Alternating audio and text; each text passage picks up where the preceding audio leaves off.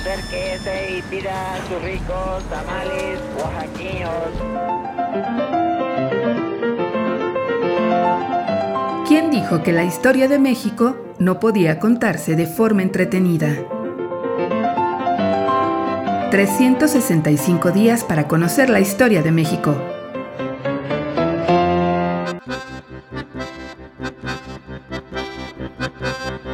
Viernes.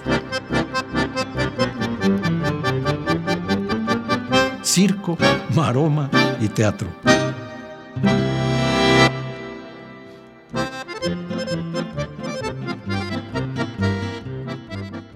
Toros.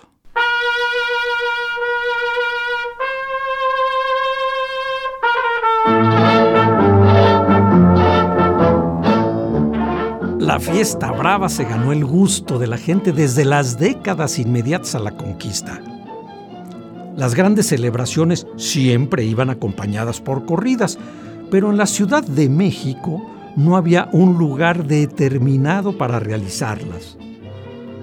Los cosos se levantaban y se desmontaban una y otra vez, y fue hasta 1815 cuando se construyó por vez primera una plaza permanente, la de San Pablo.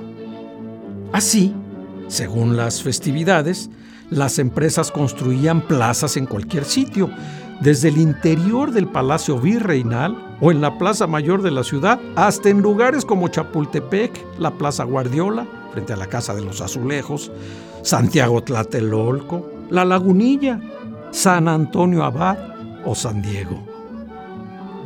De acuerdo con varias reales cédulas, las corridas solo podían realizarse en la plaza del volador para festejar la entrada del nuevo virrey o en las fiestas reales.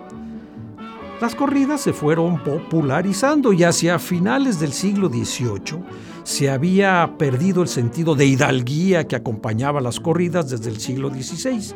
De ese modo, los espectadores no solo presenciaban las faenas de los toros, también otro tipo de entretenimiento que desataba las pasiones, como el loco de los toros que era un torero que salía a la plaza vestido como los dementes del hospital de San Hipólito para provocar a la bestia. Así le iba. Asimismo, se soltaban perros de presa que luchaban con los astados.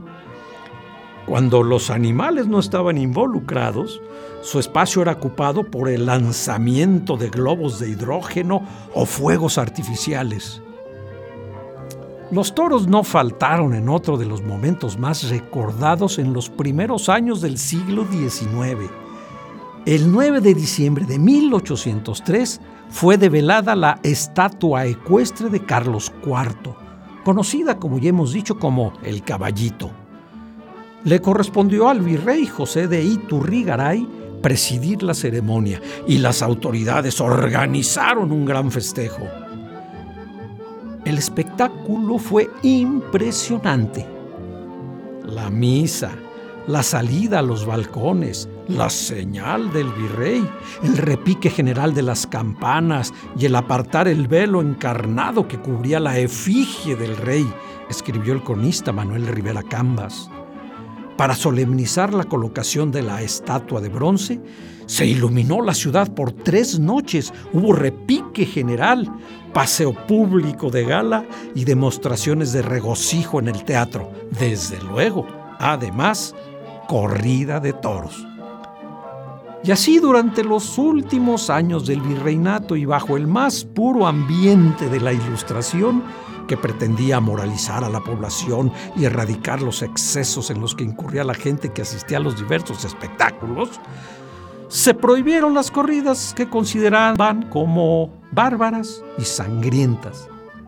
Sin embargo, durante la Guerra de Independencia se autorizaron de nuevo, claro, con la intención de que la gente se mantuviera entretenida y se alejara de las ideas independentistas que recorrían ya buena parte del territorio novohispano.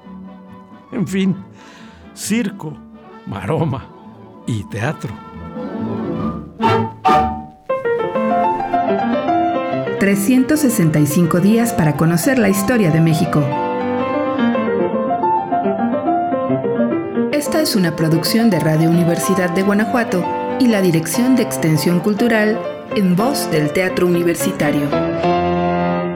Serie basada en el texto de Alejandro Rosas, 365 días para conocer la historia de México.